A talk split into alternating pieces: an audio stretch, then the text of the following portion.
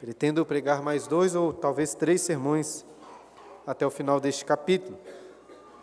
Eu sei que para alguns pode parecer que estamos avançando muito devagar nessa carta, apenas poucos versículos por sermão.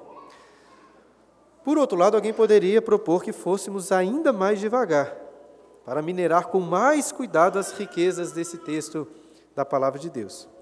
E caso alguém queira mais profundidade do que eu consigo oferecer, indico os sermões do pastor Martin Lloyd Jones, em um livro chamado As Insondáveis Riquezas de Cristo. É, só para esses versículos aqui, 14 a 21, você encontrará lá 17, 17 excelentes sermões.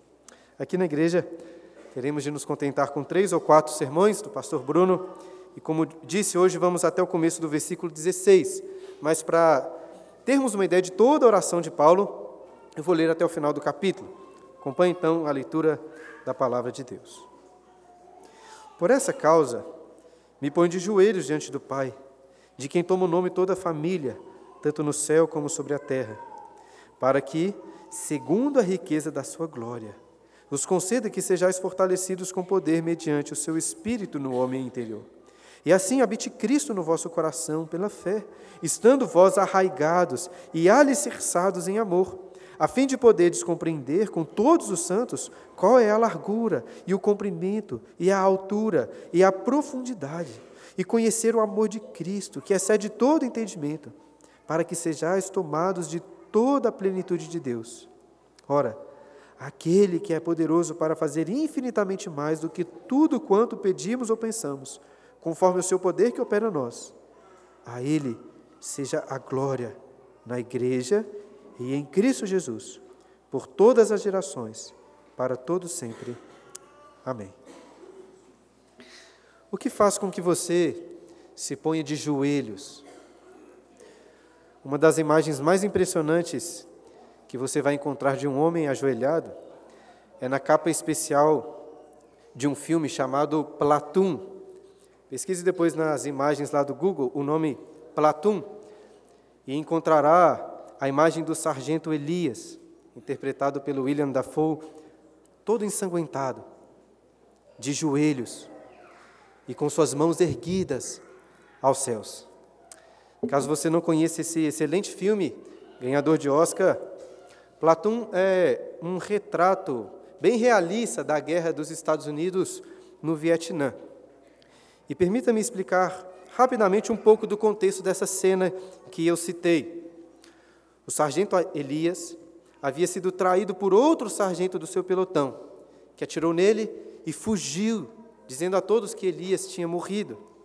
E então, em uma cena muito dramática, quando o pelotão precisou entrar em um helicóptero para fugir, eles avistaram dos céus o sargento Elias correndo pelas florestas do Vietnã, com um exército de Vietcongs nas suas costas, atirando para matar. E após levar vários tiros, além dos que já havia levado do seu próprio companheiro, o sargento Elias se lança ao chão de joelhos, com os braços levantados para os céus, onde estava o helicóptero, como que pedindo por socorro mas nada podia ser feito em seu favor. E ele morre. Eu comecei, eu comecei o sermão perguntando o que faz com que você se coloque de joelhos. É, para o sargento Elias, foi um ataque de Vietcong em suas costas, atacando para matar. De joelhos, morrendo, ele levantou os braços para o helicóptero, como que clamando por socorro. Mas o resgate era impossível. E por algum motivo eu lembrei dessa imagem ao pensar no apóstolo Paulo, esse texto que lemos aqui de joelhos, orando ao Senhor.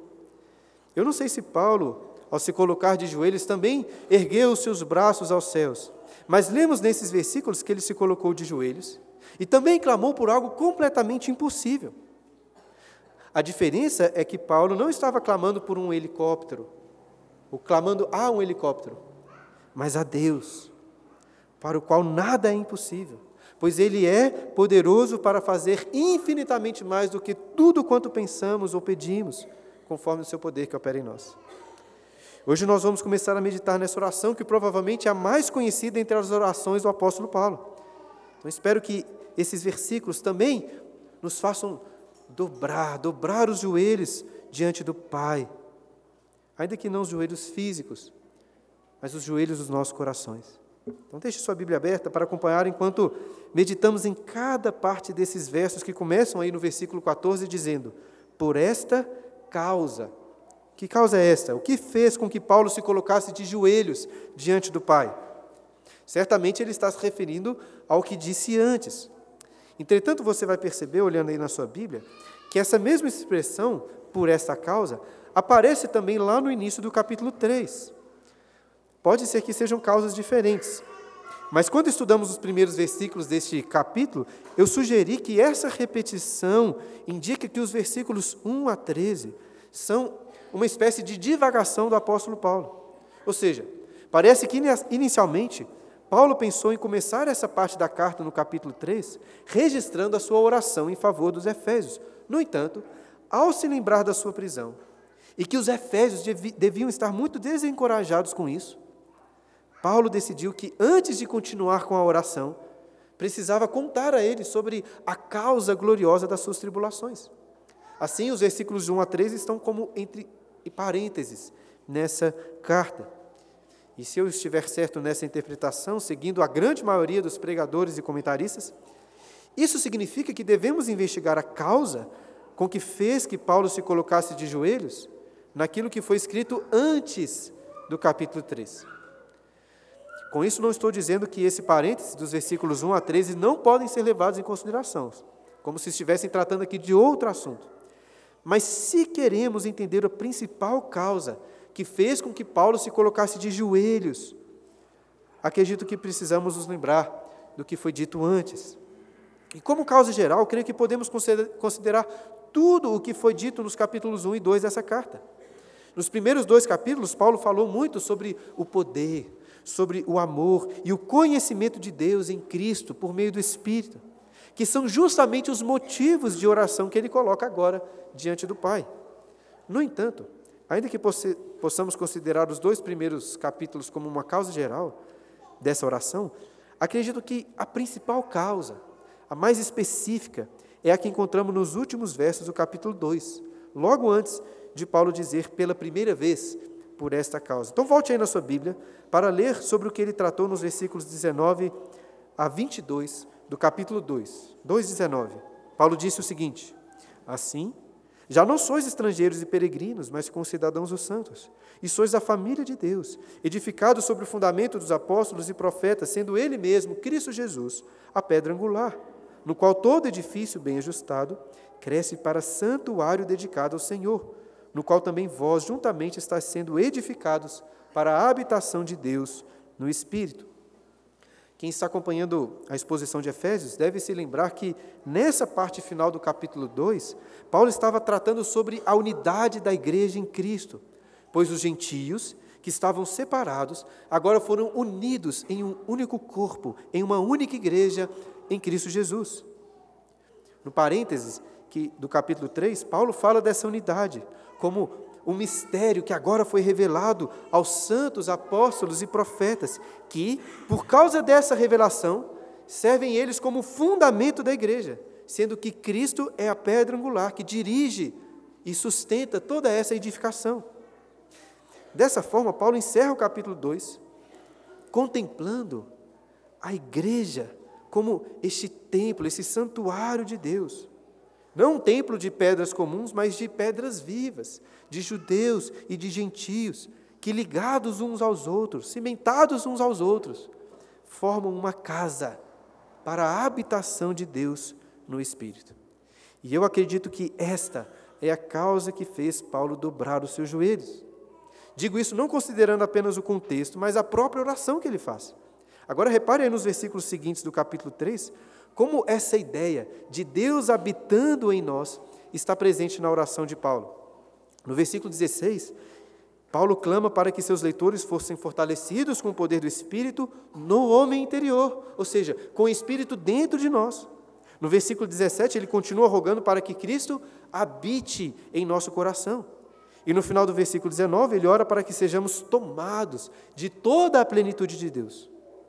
Então, resumindo, ao contemplar o mistério do propósito de Deus, de unir judeus e gentios em um único corpo, em uma única igreja, em Cristo, que é a habitação de Deus por meio do Espírito.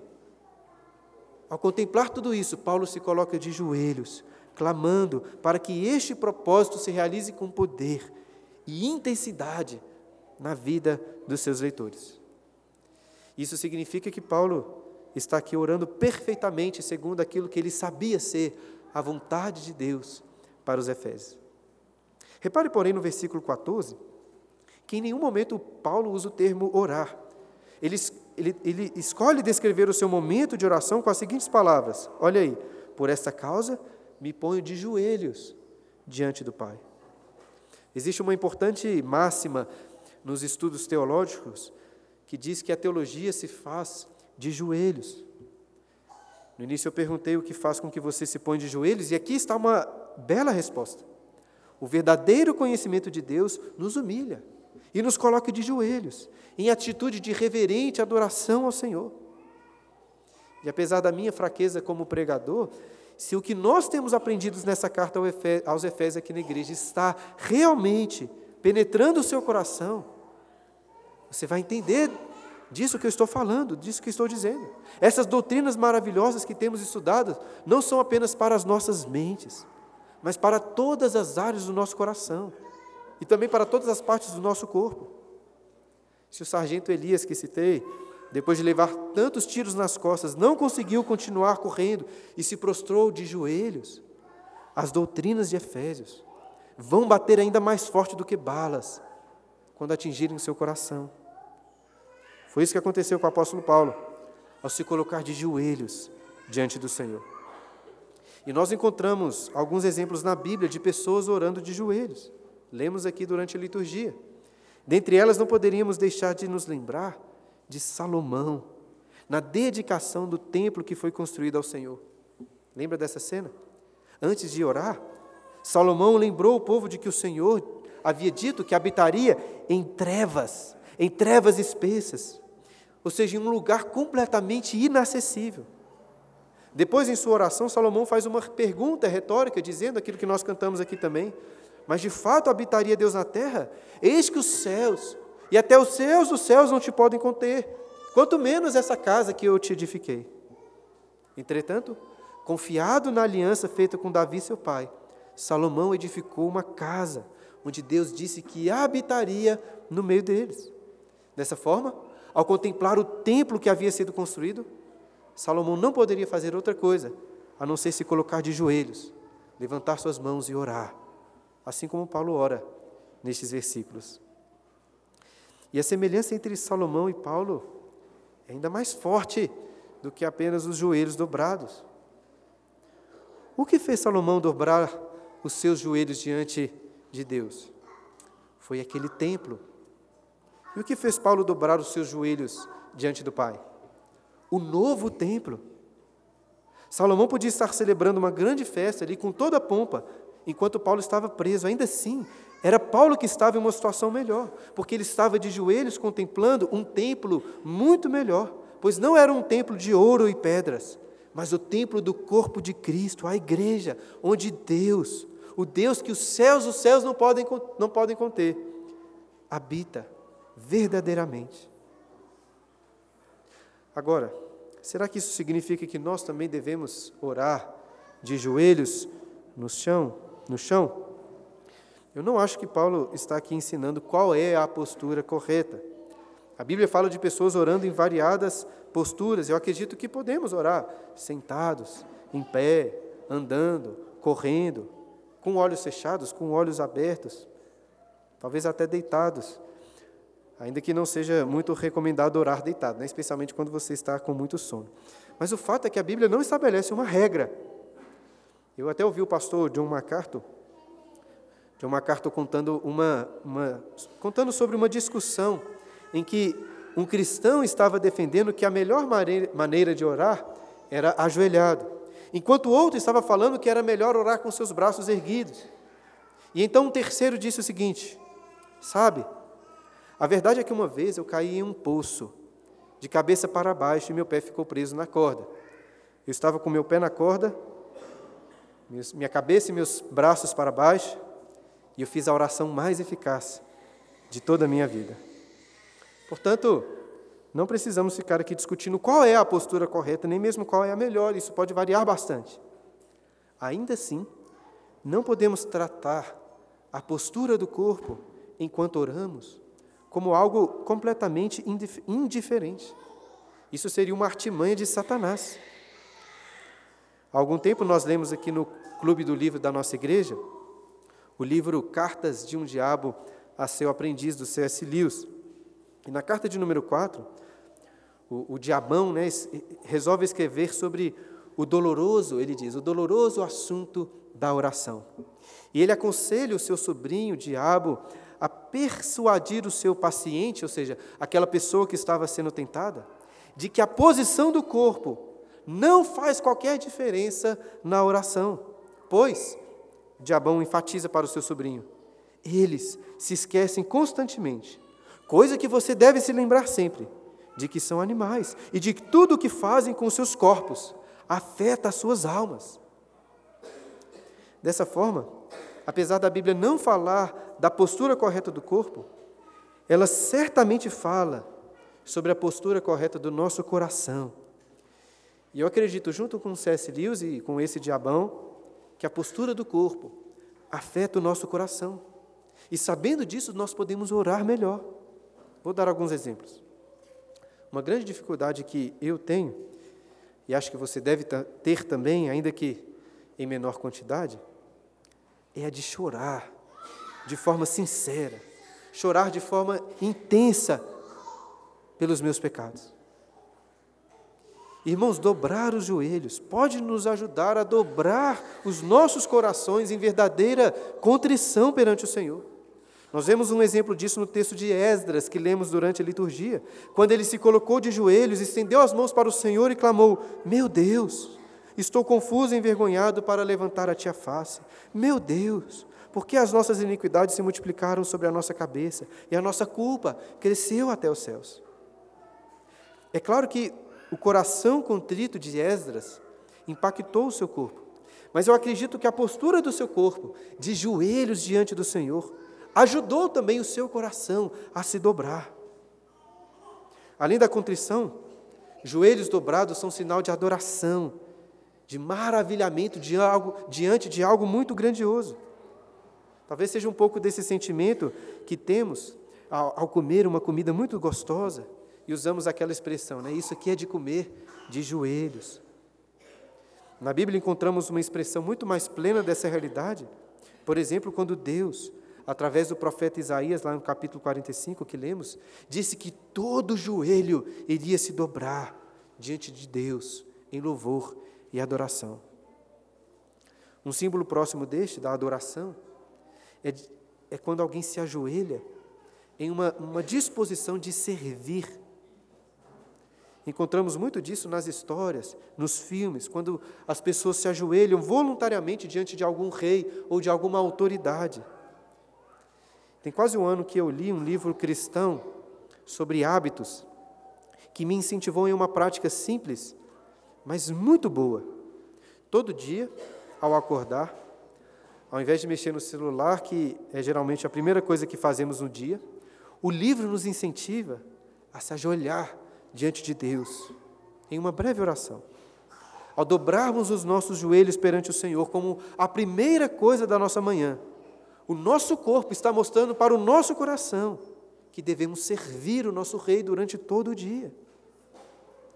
E as pessoas também costumam dobrar os seus joelhos quando querem fazer algum pedido muito importante. Né? Talvez o exemplo mais comum seja a de um homem dobrando os seus joelhos para pedir uma moça em casamento.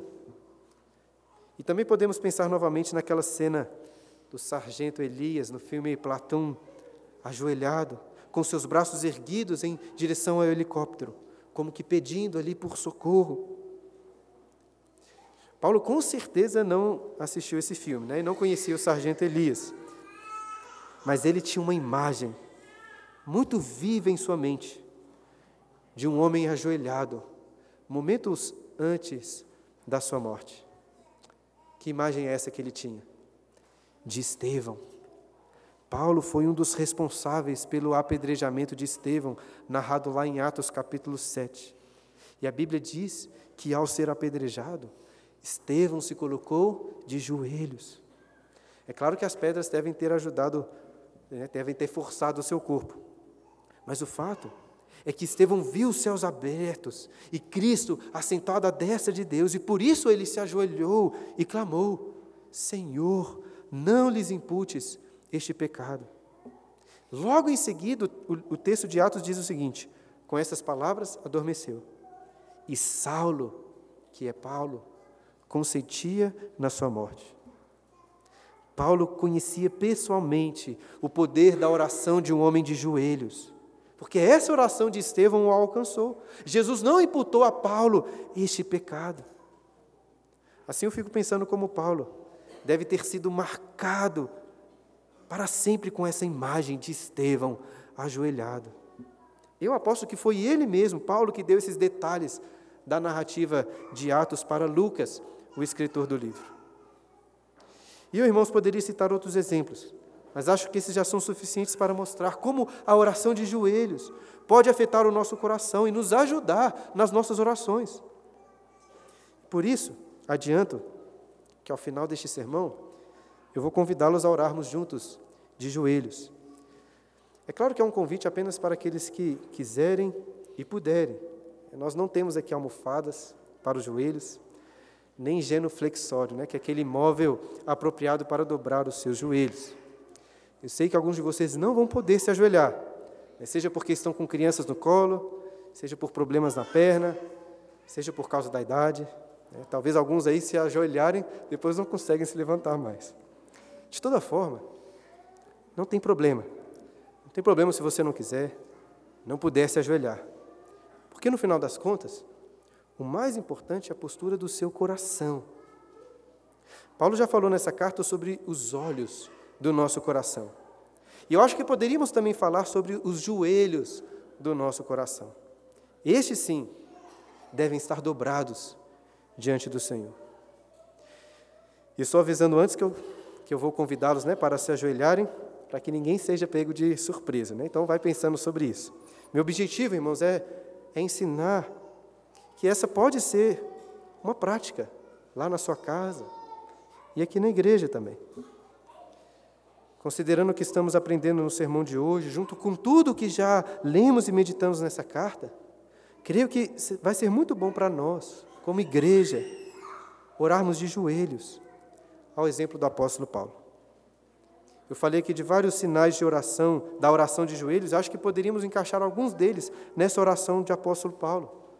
Sem dúvidas, ele se coloca de joelhos por causa do maravilhamento que tinha ao contemplar o templo da nova aliança, que é o corpo de Cristo, e também o propósito eterno de Deus para a sua igreja. E ele também se coloca de joelhos, pois tinha um pedido muito importante para fazer. Afinal de contas, ele conclui suas petições no versículo 19, rogando para que sejamos todos tomados de toda a plenitude de Deus. Essa é uma oração muito ousada. Eu não tenho dúvidas de que Paulo se colocava na presença de Deus com muito temor e tremor. No entanto, apesar de se colocar de joelhos, em reverência diante do Rei dos Reis, Paulo sabia que estava se aproximando diante do seu Pai. Repare novamente que no versículo 14 ele diz: Por essa causa me põe de joelhos diante do Pai, aquele que habita em trevas espessas, como disse Salomão. O Senhor transcendente, o Deus infinito, em glória, em majestade e poder. Esse é o Deus que Paulo chama de Pai. Eu sei que nós estamos muito acostumados a chamar Deus de Pai, mas essa, irmãos, é uma realidade maravilhosa demais para simplesmente nos, nos acostumarmos com ela e pararmos de ficar boquiabertos. Como disse pastor Paul Washer, gaste algumas horas lendo as Escrituras. Você vai perceber que não poderia chamar Deus de outra coisa, senão o nosso executor, o nosso carrasco. Mas em Cristo, irmãos, Em Cristo podemos chamá-lo de Pai. Outras traduções, baseadas em alguns manuscritos, manuscritos traduzem esse versículo dizendo: diante do Pai de nosso Senhor Jesus Cristo. Essas são variações que algumas vezes acontecem nos diferentes manuscritos, mas que não trazem diferença para a interpretação do texto. Mas, de toda forma, o fato é que Paulo está enfatizando aqui claramente a paternidade de Deus. Isso vai ficar muito mais claro no versículo 15. Ou seja, ao orarmos, não nos aproximamos de Deus com o sentimento de que estamos diante de um Deus frio, de um Deus indiferente e distante. Nos aproximamos diante de um Pai amoroso, compassivo, que nos espera, certamente com uma expectativa muito maior do que nós temos ao receber um de nossos filhos. E Ele nos abraça com, com carinho, com ternura. E Deus não é um pai qualquer. Como Paulo continua dizendo no versículo 15: Deus é o pai de quem toma o nome toda família. Existe um pequeno jogo de palavras entre os termos pai e família, porque no texto grego lemos pater e patria apontando Deus como o pai de toda essa patria. E esse termo grego, patria, de onde vem a nossa palavra pátria, era muito usada para se referir a um conjunto de descendentes de um determinado patriarca que formavam um povo, né, uma pátria, uma nação.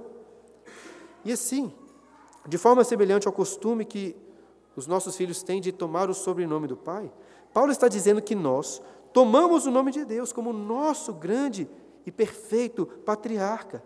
Porque antes da fundação do mundo, como foi dito no capítulo 1, versículo 5, Deus nos predestinou para sermos seus filhos adotados por meio de Jesus Cristo.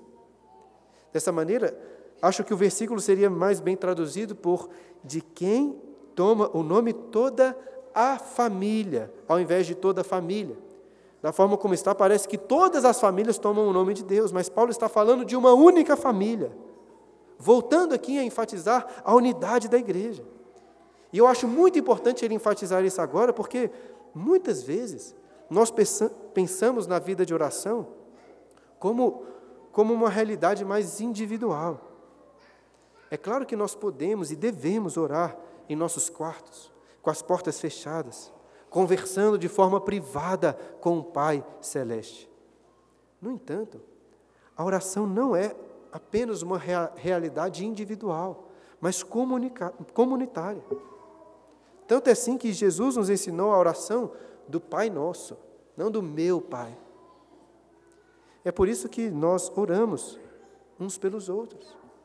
É por isso também, irmãos, que nós oramos juntos, aqui na igreja.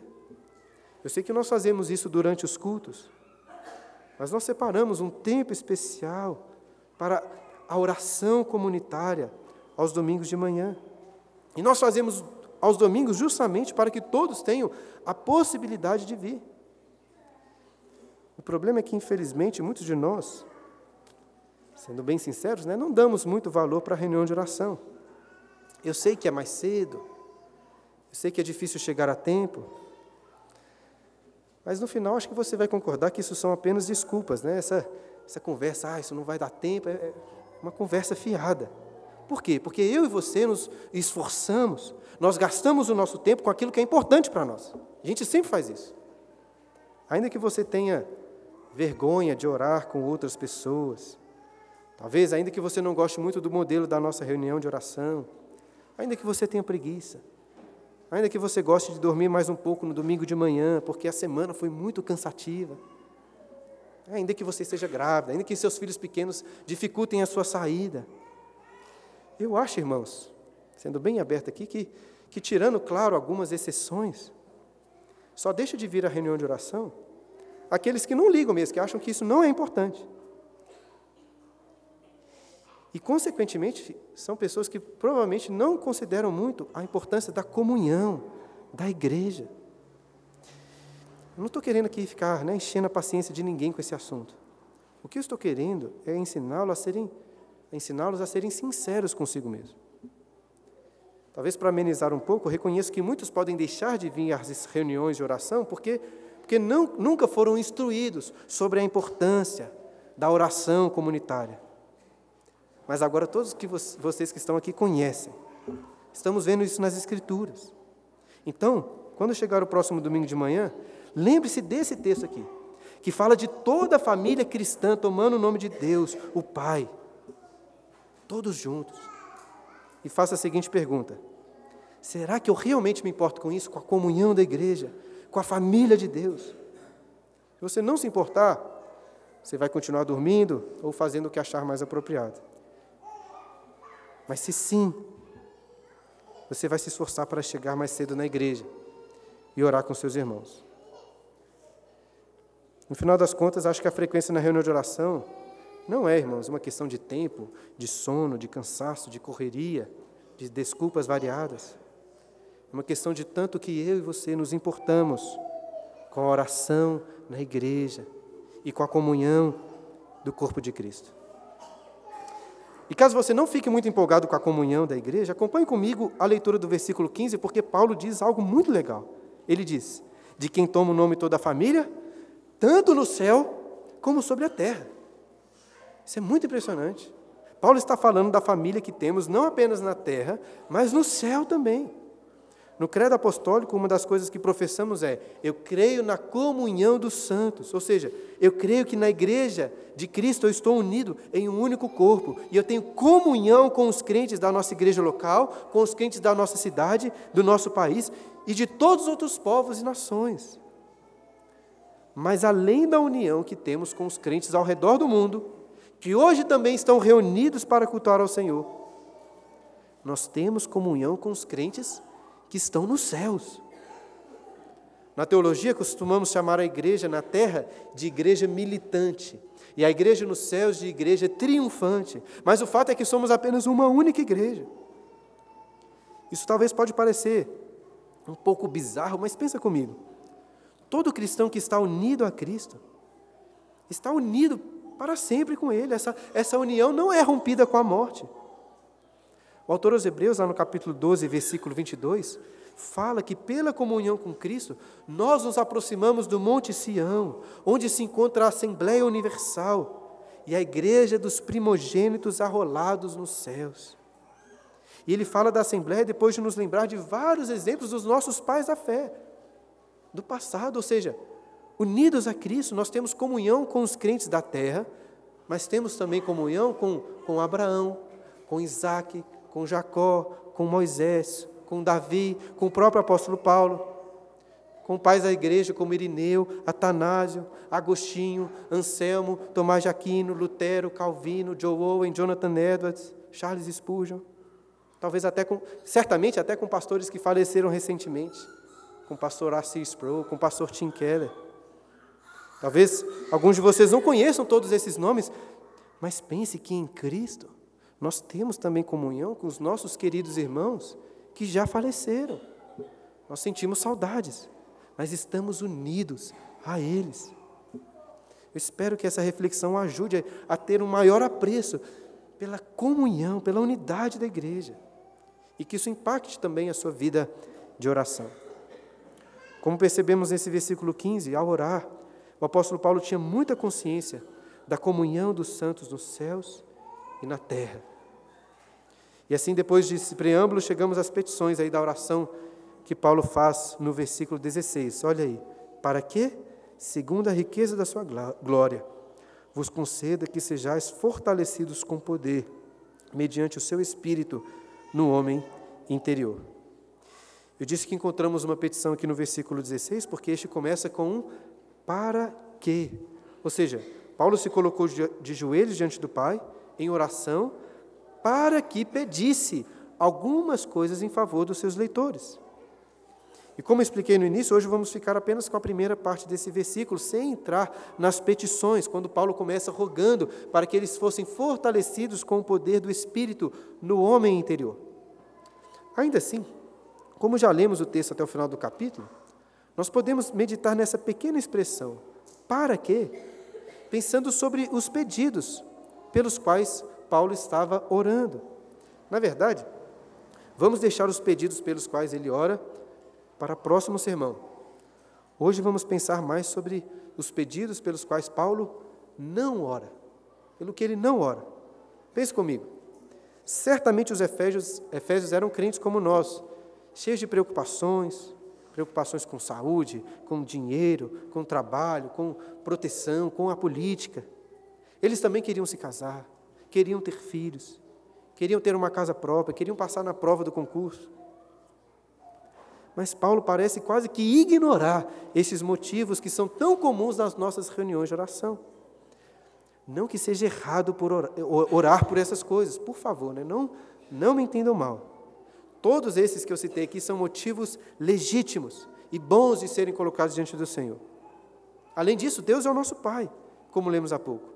E como todo bom Pai, Deus quer que nos, nos apresentemos diante dele com todos os anseios do nosso coração, do nosso íntimo. Né? Não adianta querer fingir, porque Deus conhece o nosso coração. Ainda assim, costumamos ter sérios problemas no nosso coração, porque ansiamos muito pelas coisas dessa terra. Irmãos, naturalmente nós oramos com aquilo que nós nos importamos. Por exemplo, nós oramos pela saúde de nossos queridos porque nós amamos eles. E isso é ótimo. Né? Temos exemplos bíblicos de oração assim. Mas existem coisas mais importantes com as quais deveríamos nos preocupar. O apóstolo Paulo nos dá um bom exemplo. Eu, no lugar dele, estaria pedindo para que os efésios orassem pela minha libertação. Mas Paulo nem é de orar ou pedir muito para si mesmo. E quando ele pede orações, ele pede o seguinte: isso está lá no final dessa carta, Efésios 6, versículo 19. Paulo pede o seguinte: para que eles orassem 6,19: Para que me seja dada, no abrir da minha boca, a palavra, para com intrepidez fazer conhecido o mistério do Evangelho, pelo qual sou embaixador de, em cadeias, para que em Cristo eu seja ousado para falar, como me cumpre, como me cumpre fazê-lo. É possível, irmãos, que Paulo tivesse seus momentos de abatimento, de dúvidas, mas ele pede para que os efésios o ajudassem em oração, ele estava preso por pregar o Evangelho. E o que ele mais queria não era liberdade, mas ainda mais ousadia para pregar o Evangelho. Eu tenho certeza que nós precisamos orar por isso também. Almas perdidas que precisam do Evangelho são muito mais preciosas do que o nosso trabalho, do que a nossa saúde. É mais importante do que a saúde dos nossos filhos pequenos, até. Assim precisamos fazer nossas as palavras daquele discípulo lá em Lucas capítulo 11, versículo 1, quando clamou: Senhor, ensina-nos a orar. E Jesus nos ensina a orar também através do apóstolo Paulo, que nos mostra na sequência que podemos ser muito ousados, ousados em nossas orações. Olhe como ele continua o versículo 16, no último trecho que leremos hoje. Para quê? Segundo a riqueza de sua glória Percebe a ousadia de Paulo aqui? Eu acho que essa expressão, segundo a riqueza da sua glória, é semelhante ao que Paulo disse lá em Efésios, capítulo 1, versículo 7, quando fala da redenção que Deus nos concedeu em Jesus, segundo a riqueza da sua graça. E como eu expliquei quando preguei neste texto, uma coisa é dizer que Deus deu da sua riqueza, e outra coisa é dizer que Deus deu segundo a sua riqueza. Qual a diferença? Por exemplo, se o Elon Musk, que é um multimilionário, bilionário, ajudasse com, com mil reais em uma vaquinha feita para pagar o tratamento de saúde de uma pessoa, nós poderíamos dizer que ele está dando da sua riqueza. Porém, se o Elon Musk desse um cheque em branco na mão do responsável de uma grande rede de hospitais e dissesse o seguinte: pode gastar o que for necessário para o tratamento de saúde de todas as pessoas que o buscarem. Então ele estaria dando segundo a sua riqueza. Eu acredito que Paulo está considerando algo semelhante aqui. Ele não está pedindo apenas um pouco do favor de Deus. Ele está pedindo, ele está fazendo um pedido considerando todos os tesouros da glória de Deus, confiante que o Senhor pode usar tudo que ele tem, tudo que ele é, em nossa disposição. Afinal das contas, Paulo começou essa carta bem dizendo Deus que nos tem abençoado com toda sorte de bênção espiritual nas regiões celestiais em Cristo Jesus, ou seja, todos os tesouros dos céus estão à nossa disposição, são nossos. Infelizmente, nós não confiamos muito nisso, nós pedimos pouco. Sabe quando você pede algo para alguém e sai achando que poderia ter pedido mais? É como se fôssemos convidados para jantar com o homem mais rico do mundo e pedíssemos apenas um pão seco. Ou talvez como uma criança, muito relutante em pedir o pai uma caixinha de Lego, sendo que o seu pai é o dono de toda a empresa Lego. Não faça assim, irmãos, em suas orações, não faça assim. Nós podemos confiar naquilo que Paulo disse em Filipenses capítulo 4, versículo 19, que lemos durante a liturgia. E o meu Deus, segundo a sua riqueza em glória, há de suprir em Cristo Jesus cada uma de vossas necessidades. Nesse contexto, Paulo estava falando das necessidades financeiras, mas é verdade que em Cristo nós temos acesso a todos os tesouros da glória de Deus.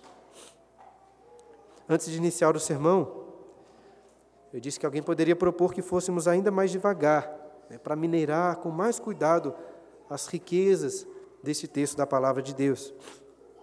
Mas nem os 17 sermões do pastor Martin Lloyd Jones poderiam minerar todas as pedras preciosas dessa única parte do versículo 16, segundo a riqueza da sua glória. E ainda que pudéssemos ficar aqui muito tempo meditando sobre isso, precisamos concluir. Eu gostaria de terminar este sermão levantando novamente a pergunta que eu fiz no início: O que faz com que você se ponha de joelhos? Para responder, tente mais uma vez visualizar a imagem de Paulo, que por causa da doutrina maravilhosa da Igreja de Cristo, se pôs de joelhos diante do Pai, rogando pela igreja de Éfeso e fazendo pedido segundo a riqueza da glória de Deus. Como eu disse no começo, ao pensar no apóstolo Paulo, eu me lembrei daquela imagem da capa do filme Platão, com o sargento Elias de joelhos, morrendo e erguendo seus braços em direção ao helicóptero, como que clamando por socorro. Mas o seu resgate era impossível. E essas duas imagens de Paulo e do sargento Elias me fizeram pensar em uma imagem ainda mais impressionante quando Jesus, no jardim do Getsemane, também se pôs de joelhos, como Paulo. Jesus se colocou de joelhos diante do Pai, mas como o sargento Elias, Jesus clamou e não foi atendido. Inclusive, se você quiser assistir ao filme, ao filme Platão, repare que a primeira vez que o sargento Elias aparece em cena é carregando uma arma, a sua arma nos seus ombros formando a figura de uma cruz. Claro que ele não poderia carregar a cruz. No máximo, né, forçando muito a barra. O sargento Elias, talvez como o profeta Elias, é uma imagem muito imperfeita que aponta para o nosso perfeito Salvador. Jesus participou da elaboração do plano eterno de Deus, orquestrado antes da fundação do mundo. Mas naquele jardim, ele sabia que a hora havia chegado para se entregar. E ele estava sofrendo, talvez com medo. De joelhos ele clamou: Pai, se queres, passa de mim este cálice. Mas a resposta foi não. E louvado seja Deus por este não. Porque é somente porque o Pai não passou de Cristo o cálice, que hoje, como Paulo, nós podemos nos colocar de joelhos diante do Pai clamar pela, por toda a plenitude de Deus e recebermos um sim. Paulo ora segundo a riqueza da glória de Deus, porque sabia que Deus já nos deu toda a riqueza da sua glória, quando esvaziou os tesouros da sua graça, esmagando o seu próprio filho amado naquela cruz. E se Deus não poupou o seu próprio filho, antes por todos nós o entregou, porventura, não nos dará graciosamente com ele todas as coisas? É claro que sim. Nós falamos muito sobre a oração de joelhos. Eu fiz questão de ressaltar que não existe uma posição correta. Até citei o caso daquele moço que caiu em um poço e preso com o pé na, na corda, com a cabeça e os braços para baixo, fez a oração mais eficaz da sua vida. Não existe uma oração, ou não existe uma posição correta para a oração. E talvez o melhor exemplo disso seja o próprio Cristo. Não quando estava de joelhos, mas quando dependurado naquela cruz, clamou orando: Pai, perdoa-lhes, porque não sabem o que fazem. Essa sim foi uma oração eficaz. Portanto, se entregue hoje totalmente a Cristo, dobrando os joelhos do seu coração, para que Ele habite ali. Ele nos perdoa de todos os pecados. Ele nos concede a sua justiça e faz de nós, a sua igreja, a habitação do próprio Deus, mediante o seu Espírito. O Deus que disse que habitaria em trevas espessas, que nem os céus dos céus podem conter, habita dentro de nós. O que faz com que você se coloque de joelhos? Espero que isso faça. Como avisei antes, quero agora convidar aqueles que puderem e quiserem a dobrarem os seus joelhos diante do Pai em oração. Eu sei que muitos não podem dobrar os seus joelhos físicos e tudo bem, não tem problema. Mas dobre os joelhos do seu coração perante o Senhor. E faça isso, esperando o grande dia final, em que todo joelho se dobrará e toda língua confessará que Jesus Cristo é Senhor, para a glória de Deus Pai. Vamos orar.